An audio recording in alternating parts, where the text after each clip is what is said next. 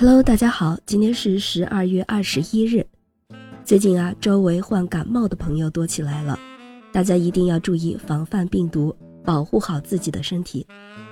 意大利文艺复兴运动代表、人文主义作家 Boccaccio 逝世于一三七五年的今天，他最为著名的作品，相信大家都听说过，那就是《十日谈》。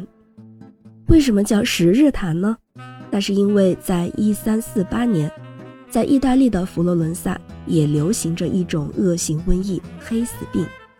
为了逃避瘟疫，三名男青年和七名女青年在圣利亚诺维拉教堂相遇，他们结伴逃到乡村的一所别墅避难。在那里，他们除了玩赏风景、欢宴歌舞，为了消磨时间，约定好每人每天讲一个故事。他们一起这样度过了十天。于是十天里就一共讲了一百个故事，这一百个故事就是世界文学名著《十日谈》的全部内容了。如果当时有网文小说的概念的话，这一百个故事应该算得上是畅销作品。比如第一天故事五，仅凭几句俏皮话就打消了法兰西国王邪念的蒙费拉特侯爵夫人。第四天故事一，勇敢追求真爱，控诉父亲的血统观念。最后为爱殉情的启斯孟达公主。第二天故事九，女扮男装在苏丹手下做了官，并智斗恶徒，让被蒙蔽的丈夫了解到真相，最后和丈夫同回家乡的商人之妻。这些故事呀，都通俗易懂，情节引人入胜。那其实博卡丘的作品远不止《十日谈》这一部，相反，他的著作很多，著名的还有《亚格河洛》《台塞伊达》。爱情的幻影，菲亚美达，但丁传等等，他是一位非常丰产的作家。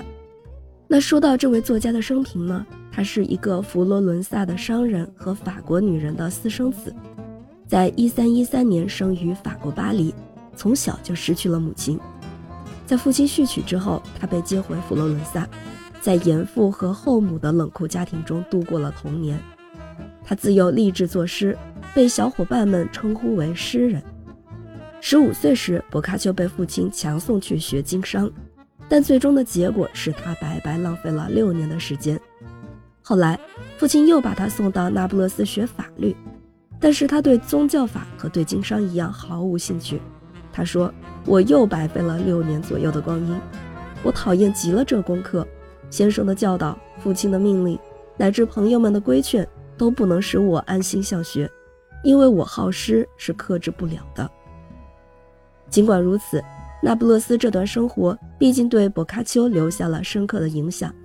当时，那不勒斯宫廷比较开明，在国王周围聚集着一批著名的学者，博卡丘也有机会进入宫廷，接触到宫廷和贵族骑士的生活，接触到人文主义者，读到很多古罗马的文学著作，扩大了文化方面的见识。在这里，他还爱上了那不勒斯王的私生女儿玛利亚。这一段浪漫的经历，在他的创作中也留下了痕迹。他为玛利亚写的诗文中，将玛利亚化名为菲亚美达。无论如何，博卡丘影响最大的作品，毫无疑问还是短篇小说集《十日谈》。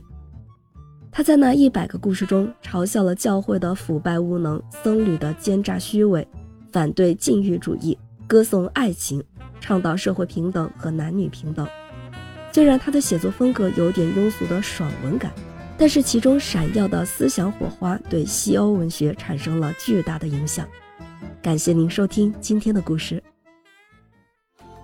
咩咩 Radio 陪伴每一个今天。